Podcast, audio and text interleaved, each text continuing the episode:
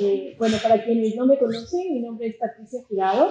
Eh, ¿Qué puedo decir? Soy mamá como todos ustedes y tengo una fuerte preocupación por lo que está pasando en el mundo acerca de la educación de los hijos.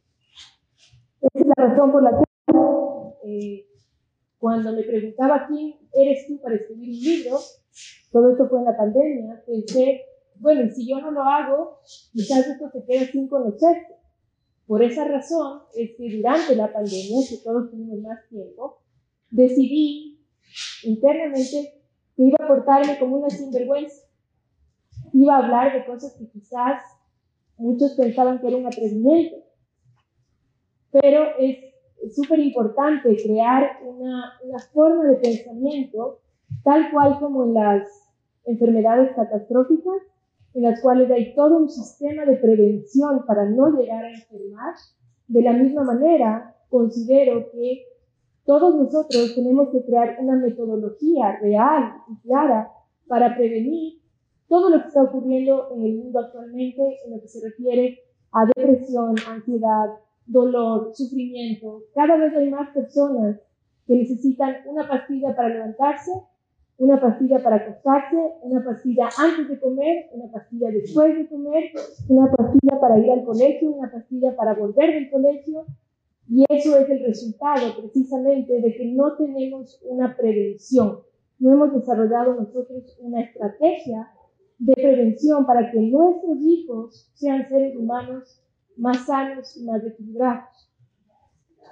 Dicho esto, quiero decir, quiero hacer un disclaimer antes de empezar con el contenido, diciendo que eh, nada de lo que van a escuchar es algo que tienen que creer.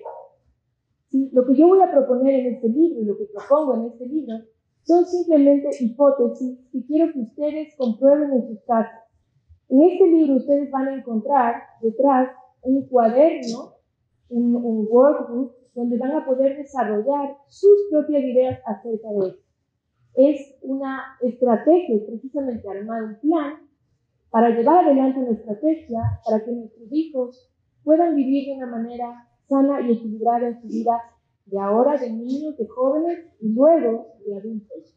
Toda esta información no es algo que yo me inventé, esta información proviene de una sabiduría milenaria que se llama Cábala. Cábala es una palabra en hebreo que quiere decir recibir y que lo que hace es enseñarnos cómo recibir lo que la vida nos ofrece.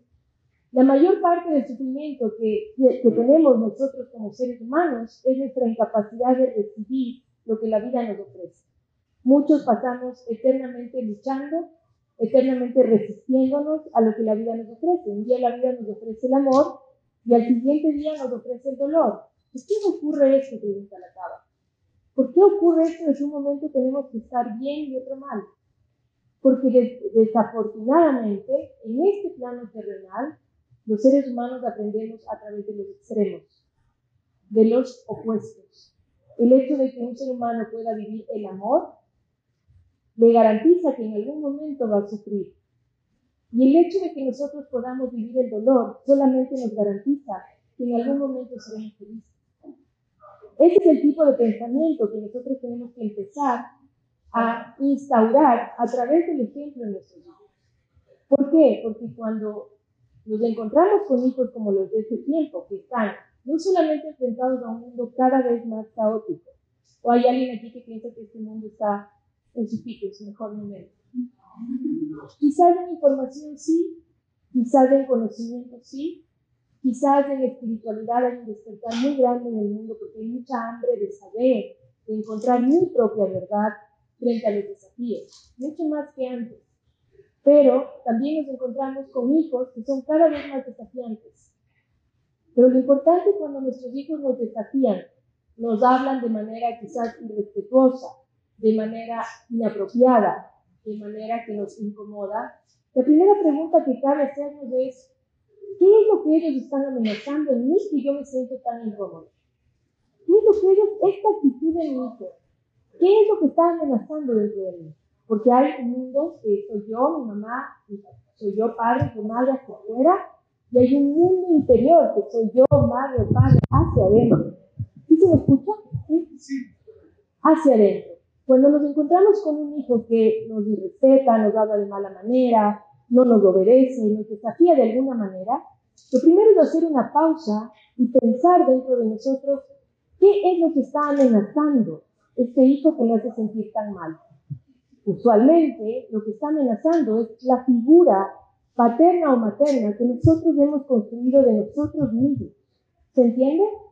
Yo puedo ser alguien hacia afuera para mis hijos, pero también tengo un propio concepto mío acerca de quién soy yo como padre o como madre. Y cuando un hijo actúa de esta manera, lo que amenaza es esa figura, esa construcción interna, ese concepto interno que yo tengo de ser la madre o el padre perfecto. Mi hijo me está mostrando, hey, no eres tan perfecta como dices ser. Y esa es la amenaza que sentimos y la incomodidad que sentimos. Quiero decirles que no, que parte de lo que tenemos que hacer para poder prevenir esta insatisfacción que es una, pandemia también, esta depresión, esta necesidad ansiosa de sentir en nuestras vidas, es saber que no venimos a ser perfectos. No existen padres perfectos. No existen madres perfectas. No existen matrimonios perfectos. No existen jefes perfectos. No existen empresarios perfectos. No existen amigos perfectos. Por la sencilla razón de que no existen personas perfectas. Y el momento en que nosotros, como individuos padres y madres, nos liberamos del peso de querer ser la madre perfecta y el padre perfecto, inmediatamente esa construcción interna, ese concepto que nosotros tenemos de nosotros mismos dentro de nuestra figura de padre o de madre, se va a aliviar, va a ser mucho más dulce y vamos a poder fluir mucho mejor con los desafíos y los procesos de hijos. ¿Esto quiere decir que va a ser fácil? No, nunca va a ser fácil. Ser padre o ser madre es la mayor cancha de crecimiento personal y espiritual que puede tener el ser humano. Es eso. Voy a tomar un poquito de agua. Una vez que nosotros entendemos que es una cancha en la cual voy a crecer, entonces entiendo que hay reglas del juego también. Porque ¿qué es una cancha finalmente? Es un juego. ¿Sí?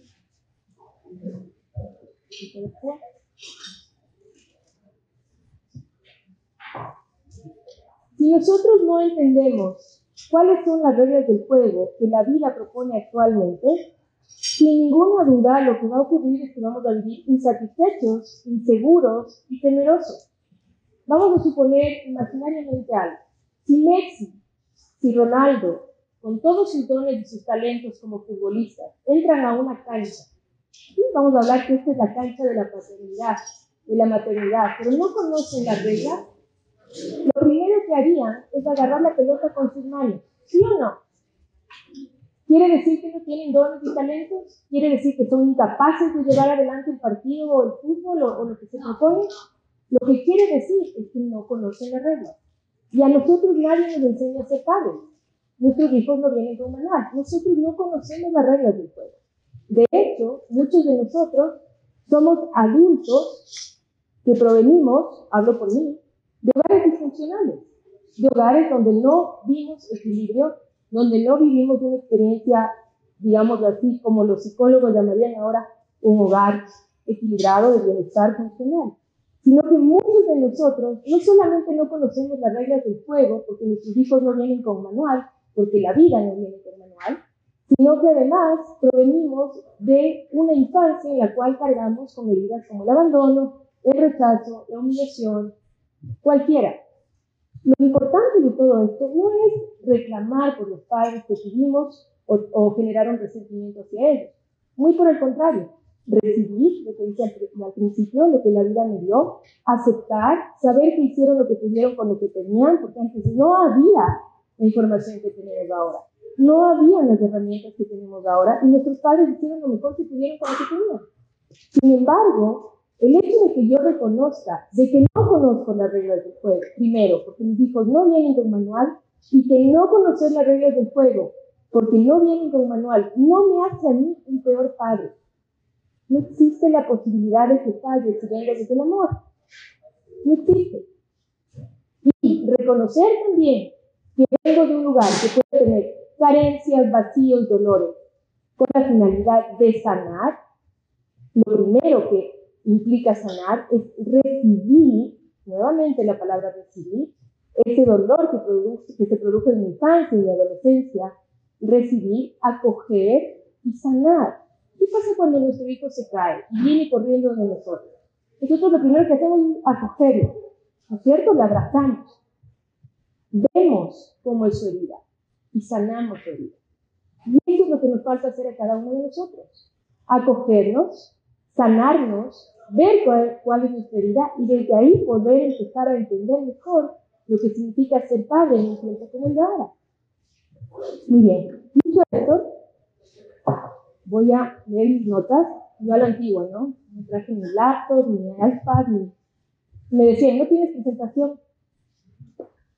Entonces, quiero compartir todo con ustedes porque lo he preparado con mucho cariño.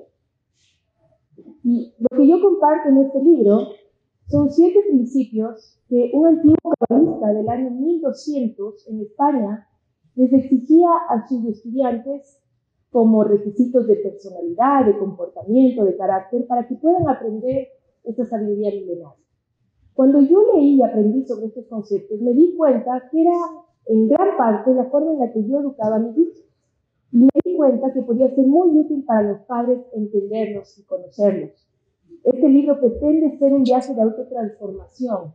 Aquí mucha gente me dice, no, es que yo no tengo hijos. Y hay mucha gente que compró el libro sin tener hijos y me dijo, sané mi niño interior, me siento mucho mejor con mi proceso, con mi vida en general.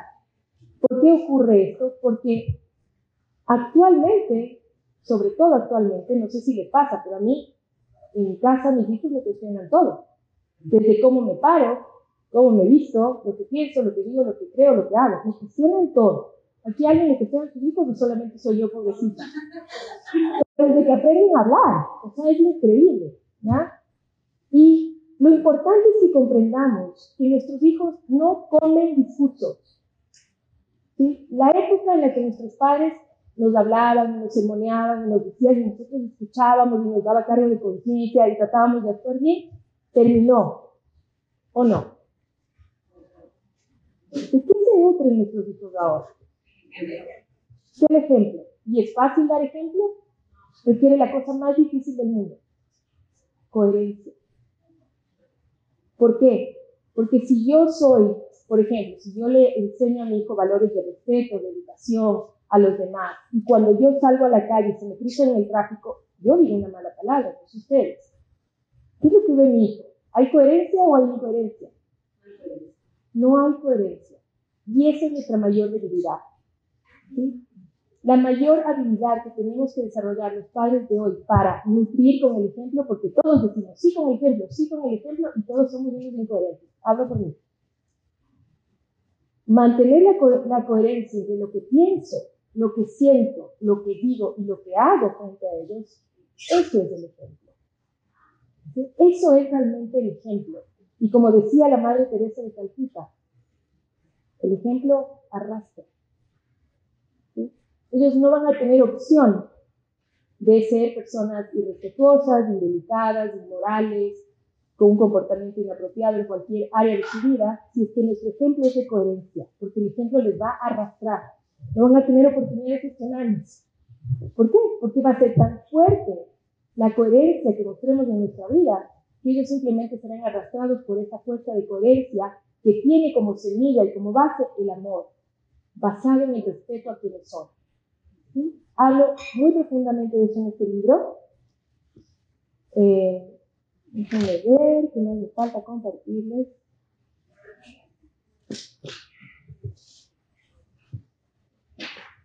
Y otra cosa que nos está pasando mucho es que, no sé si le pasa, pero a veces yo pienso muchas veces para hablar con mis hijos, porque tengo miedo. Tengo miedo de lo que les voy a decir. ¿No les pasa eso? De la reacción que tengan tengo miedo. Si, ustedes tienen hijos adolescentes aquí, van a saber lo que es sentir miedo frente a un individuo que te va a caer por lo que le digan. Lo que sea que le digas te va a cuestionar y te va a decir, no, pienso diferente. Y quizás de muy mala manera. ¿okay? Entonces, ¿cómo yo puedo hacer que mi hijo me escuche? En el libro yo recomiendo varios otros libros, pero un libro que yo les quiero recomendar, aparte del mío, por supuesto, es un libro que se llama Cómo hablar con tu adolescente para que te escuche y cómo escuchar para que, te, para que cómo hablar con tu adolescente para que te escuche y cómo escuchar para que te hable. Se llama así, con ejemplos muy prácticos. Pero una de las cosas que dice ese libro y que coincide con lo que yo trato de enseñar aquí es que uno debe tener a través de desarrollar la coherencia la autoridad moral para hablar. Porque cuando uno viene de un lugar de coherencia, uno ya tiene autoridad moral. Y aquí un clarísimo ejemplo. Yo no sé si ustedes fuman o no fuman, yo no fumo. Pero yo no le puedo decir a mi hijo, no fumes, si yo estoy con el tabaco en la boca. No le puedo decir. ¿Por qué? Porque le estoy enseñando incoherencia. Le estoy enseñando que lo que yo pienso es diferente a lo que yo digo. Y las mayores crisis existenciales de un adulto ocurren por pensar de una manera y hacer otra cosa. Por pensar de una manera, sentir de una manera y hacer otra cosa. Eso es incoherencia.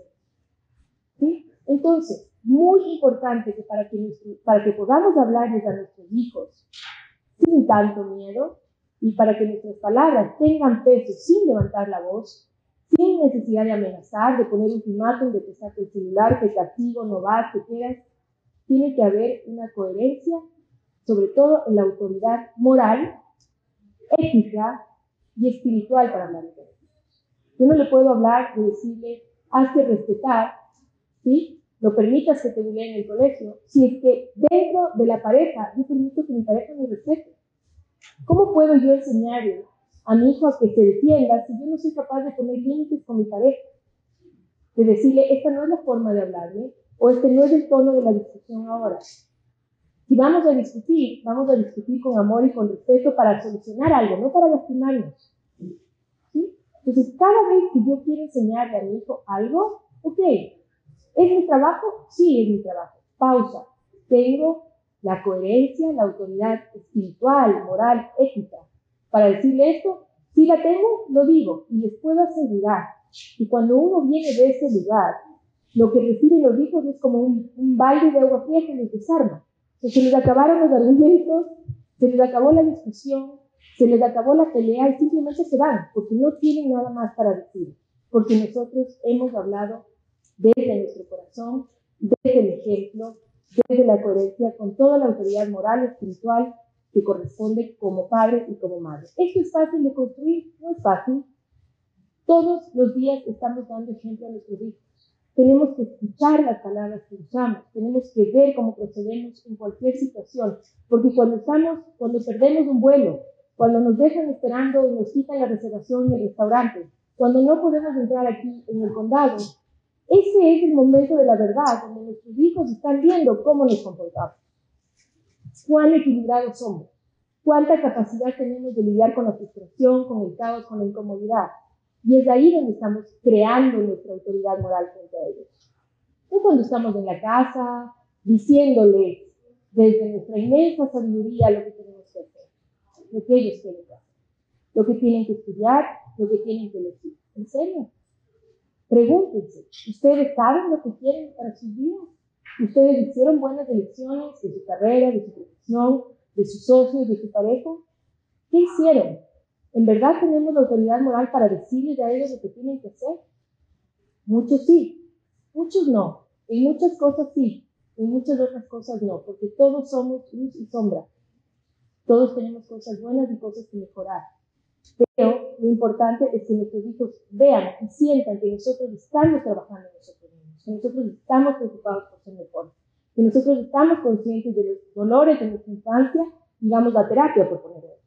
Que nosotros estamos conscientes de que hay una crisis familiar y que necesito asistencia de terapia familiar, que, o, de, o de ir a hablar con un sacerdote, o de, o de leer un libro, o de hacer algo. Que ellos vean que nosotros tomamos responsabilidad por ser mejores, no por ser perfectos. Acuérdense de eso. No necesitamos ser perfectos. Necesitamos ser mejores. ¿Por qué no necesitamos ser perfectos? Primero, porque es imposible. Y segundo, porque el peso de un padre o una madre perfecta para un ser humano es demasiado. Exigirle perfección a un hijo, exigirle perfección a un ser humano, es algo muy cruel. Muy cruel. Porque es demasiado. ¿Sí? Nadie, ni el creador, nos exige a nosotros perfección. ¿Por qué nosotros deberíamos exigirle perfección a alguien? ¿A nosotros mismos o a otros? Piensen eso siempre. ¿Tenemos que tomar responsabilidad de ser mejores? Sí. ¿Tenemos que tener responsabilidad de crear coherencia en nuestras vidas de autoridad moral, espiritual, emocional? Sí, sin caer en la perfección. Les voy a contar una anécdota personal de la importancia de la comunicación y luego pasamos brevemente a los principios. No sé, de ¿cuánto tiempo tenemos? Tenemos 20 Ah, perfecto. Si hablo muy rápido me dicen, porque a veces hablo muy rápido. ¿Ok? Algo que es muy importante es escucharlos cómo les hablamos. Muchos de nosotros venimos de una educación que en un momento funcionó desde una autoridad en la que era incuestionable esa autoridad. ¿Sí? Yo por lo menos no podía cuestionarle a mi mamá por qué le dices esto o por qué crees que yo debo hacer esto a mi papá. No podía, porque era la autoridad, la jerarquía, en ese tiempo, en ese momento. En el contexto actual, es muy importante que nos escuchemos cómo hablamos de nuestros hijos. Voy a poner y compartir una anécdota personal. Yo tengo dos hijos, una de 30 años y uno de 17 años. La de 30 es el feeling. Si me ven peleando no es el feeling, que parece que no tengo. No, pero ya tengo mis años. Pero eh, lo que quiero decir es que mi hija mayor tuvo una adolescencia muy complicada. Hija de padres divorciados. O sea, todo lo que uno tiene terror de una hija adolescente, excepto las drogas y la sexualidad desordenada, todo. Irreverencia, irrespeto, maltrato, insulto, llanto, me voy a la casa de mi papá, o sea, todo lo peor. La Gaby que me conoce aquí sabe que no miento, la Yoli que me conoce aquí sabe que no miento. El momento en que uno cambia, ¿sí?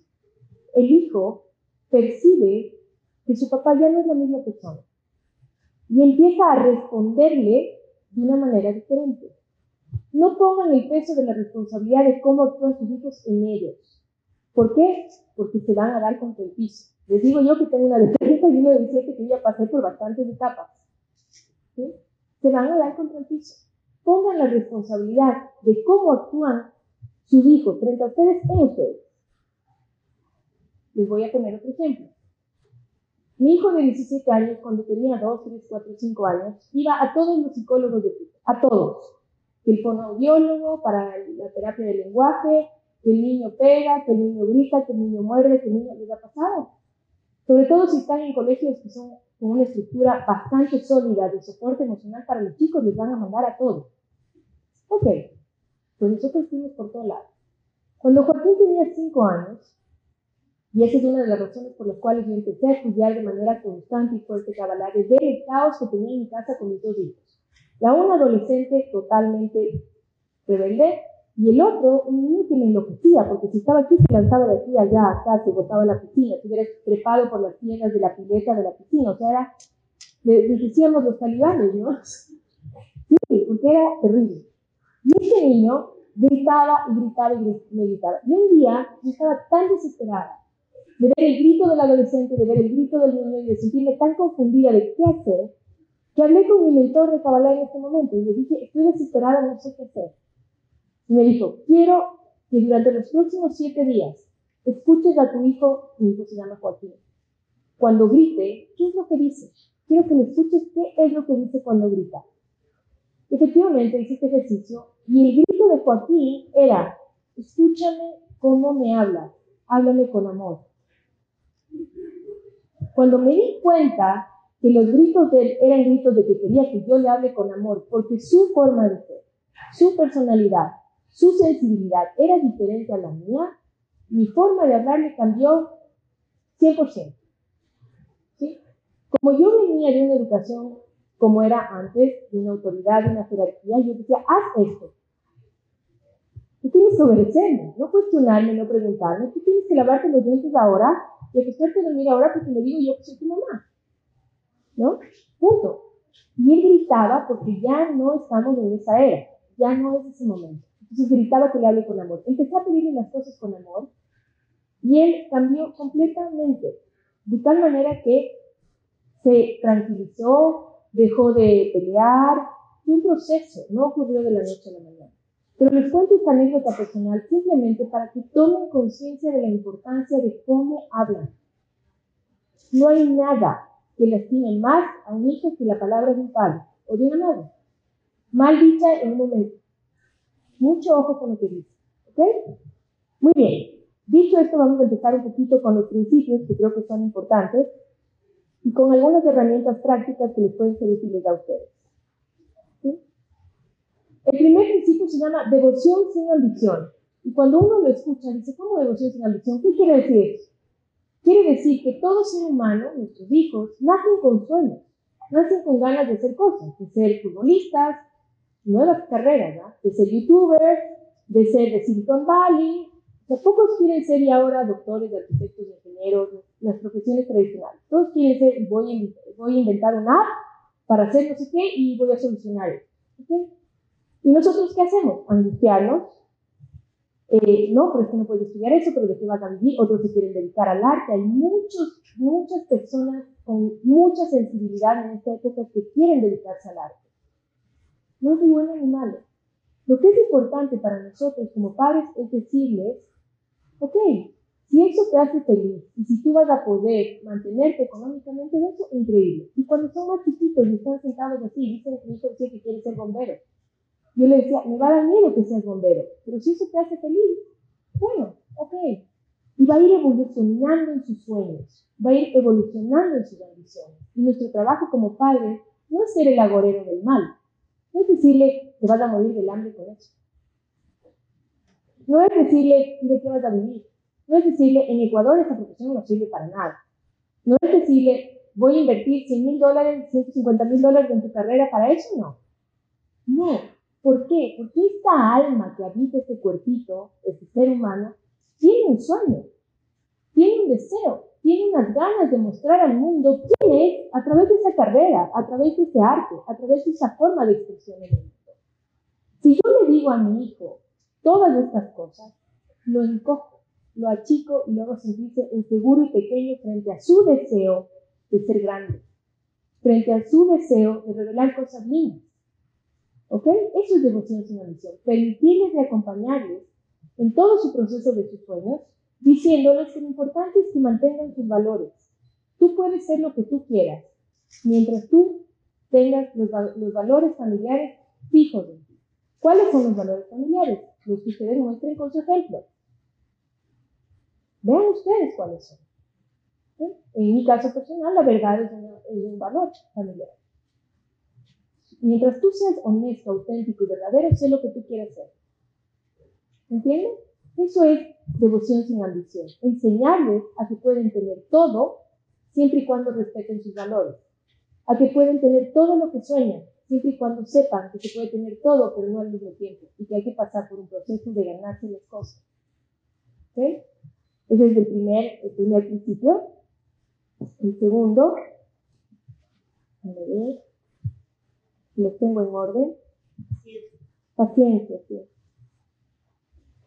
La paciencia es algo que yo lo escrito muchas veces porque es algo que he trabajado mucho en mi vida. Soy una persona tremendamente impaciente y es algo que trato de cultivar constantemente. Entonces, cuando yo le digo a mi hijo que tiene que ser paciente, pero estoy en la fila del banco con él o en, el aeropuerto, que ya puse el ejemplo, y me deschaveto porque pierdo el vuelo, ¿qué estoy haciendo? ¿Okay? Pero ¿qué es la paciencia? La paciencia es sencillamente el arte de estar en paz con lo que ocurre. Para mí eso es la paciencia. Después de haberlo estudiado años, después de haberlo intentado, practicado, vuelto y, tratar de entenderlo, la paciencia es estar en paz con lo que sucede fuera de mí. O sea, esto que está pasando fuera no me roba mí la paz. Si esto es lo que tengo que vivir económicamente, eh, como pareja, espiritualmente, en salud. Si esto es lo que tengo que vivir, lo voy a vivir desde la paz. Esa es mi elección. Esa es la paciencia, estar en paz con lo que ocurre. Tercero, deseo de compartir. Mucho se habla de la importancia de compartir y de hecho hay fundaciones y lugares maravillosos como este donde hay la oportunidad de compartir y ayudar a otras personas. Y esto es muy importante enseñarles a nuestros hijos. Pídanles que les acompañen a eventos de caridad, a hacer trabajo social, a voluntariado, a lo que sea. Pídanles que les acompañen, que ellos vayan. Al principio van a renegar, pero que ellos siempre vean el ejemplo de que dar y compartir es algo positivo. Enséñenles que es una bendición ser el que da. Es una bendición ser el que da. Enséñenles eso, que sus hijos se graben aquí. Es una bendición ser el que da. Cuando yo doy a alguien es porque yo tengo. Tengo que sentirme bendecido y agradecido. No es un trabajo, no es una obligación, no es algo que me, me quita ni me resta, al contrario, me recuerda que es una bendición ser integrado. Eso es muy importante tenerlo presente para no agotarnos mientras damos. El cuarto principio es la humildad. Yo conversaba mucho con mi papá algunas veces y me decía, hay palabras que van a desaparecer del diccionario. Humildad, misericordia y parte del trabajo que tenemos que hacer nosotros como padres es, en esta estrategia de prevenir que sufran, enseñarles a ser humildes. Porque qué caídas tan grandes hemos visto desde el ego, desde el ego de fortunas económicas, desde el ego de fortunas de todo tipo. Las caídas más grandes y más dolorosas provienen cuando del ego, de, de la incapacidad del ser humano de ser humilde. Todos nosotros conocemos aquí gente que ha tenido una posición extraordinaria y se ha quedado en la nada, ¿sí o no? Yo sí. ¿Y cómo están? Destruidos emocionalmente, liquidados emocionalmente, físicamente, en su salud, en todo. ¿Por qué? Porque mientras crecieron, se olvidaron de la humildad. Cuando uno está arriba, agradece. Y cuando uno está abajo, aprende. Eso es lo que hay que enseñarles a los hijos. Todo es bueno. Cuando estás arriba, estás feliz, disfrutas y agradeces, y cuando estás abajo, aprendes. Y esa flexibilidad es ser humilde. Porque me siento capaz de recibir y agradecer, o capaz de no recibir, pero aprender. Cuando usted en su vida de negocio, en su vida de trabajo, esto es esencial. Porque si arrancan en su carrera profesional y no aprenden a hacer esta flexibilidad de cuando estoy arriba agradezco y cuando estoy abajo aprendo, entonces van a sufrir mucho, porque el inicio de las carreras son duras, ¿sí o no? El inicio de las profesiones son durísimas, abrirse campo y van a sufrir muchas decepciones en muchos momentos donde no les van a salir las cosas. Entonces tienen que aprender que cuando están abajo están aprendiendo y que van a salir de ahí. Y que humildad es saber recibir lo que me ofrece la vida como me lo ofrece, no como yo quiero, sino como venga. Eso también es humildad. La humildad es la clave en la resolución de infinidad de conflictos y resentimientos asociados al ego. En lo que se refiere a relaciones personales, cuando nuestros hijos crezcan, muchas de las peores peleas que uno puede llegar a tener en pareja es por tener la razón. Y quiero tener la razón. Es mucho más importante la relación que tener la razón. Y eso requiere humildad. Eso requiere dar un paso al costado y decir, que si más me importa lo que estoy construyendo. Este proyecto de vida es mucho más importante que la razón que quiero tener, que la verdad mía, personal. Eso es humildad. Y cuando ellos vean eso, que es mucho más importante la relación, la familia, que tener la razón, entonces es un verdadero ejemplo, es un verdadero ejemplo de humildad para ellos. Muy bien. Ahora, Autocontrol. El autocontrol es nuestra capacidad de pausar frente a las situaciones caóticas del mundo. Así de sencillo. ¿Vivimos en un mundo caótico, sí o no? Sí. Todos los días y todo el tiempo estamos desafiados en nuestra tranquilidad y en nuestro equilibrio. ¿Sí o no? Sí. Cuando nosotros nos autocontrolamos, se presenta el desafío, ya lo dije hace un momento, hago una pausa. No tengo por qué responder inmediatamente, a todo. Puedo pausar. Nos hemos olvidado, vivimos en un mundo de tanta inmediatez y todo es un clic. Entonces creemos que tenemos que responder inmediatamente a la llamada telefónica, inmediatamente a lo que me dijo mi marido, inmediatamente a lo que me dijo mi mamá, mi papá, inmediatamente a lo que me dijo. No tengo que responder ni a todo y mucho menos inmediatamente.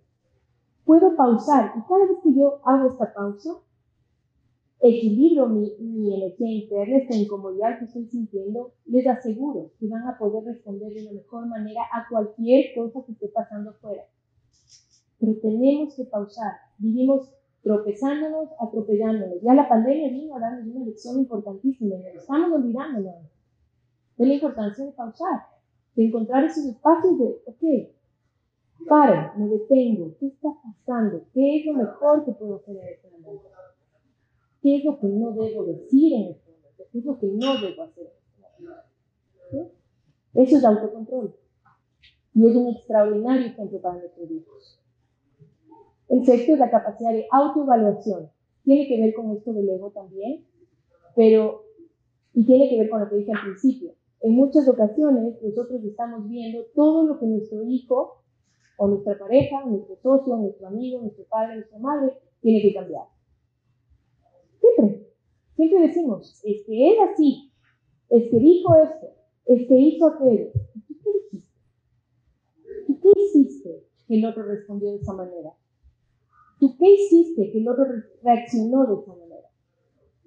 Poco nos autoevaluamos y siempre estamos viendo afuera y el momento en que un ser humano pone la responsabilidad de cómo se siente afuera, está en manos de otros. Tu felicidad, tu paz, tu tranquilidad, tu coherencia están en manos de los que pongas el control. Pero en cambio, si tú te autoevalúas, te analizas y dices, ok, ¿qué dije, qué hice para que esto esté ocurriendo? ¿Qué pasó? ¿En qué momento yo propicié esta situación? Cambias y evalúas y cambias eso. Entonces la responsabilidad de tu paz está en ti de tu bienestar está en ti. Retomas el control de tu vida cada vez que te autoevalúas y corriges.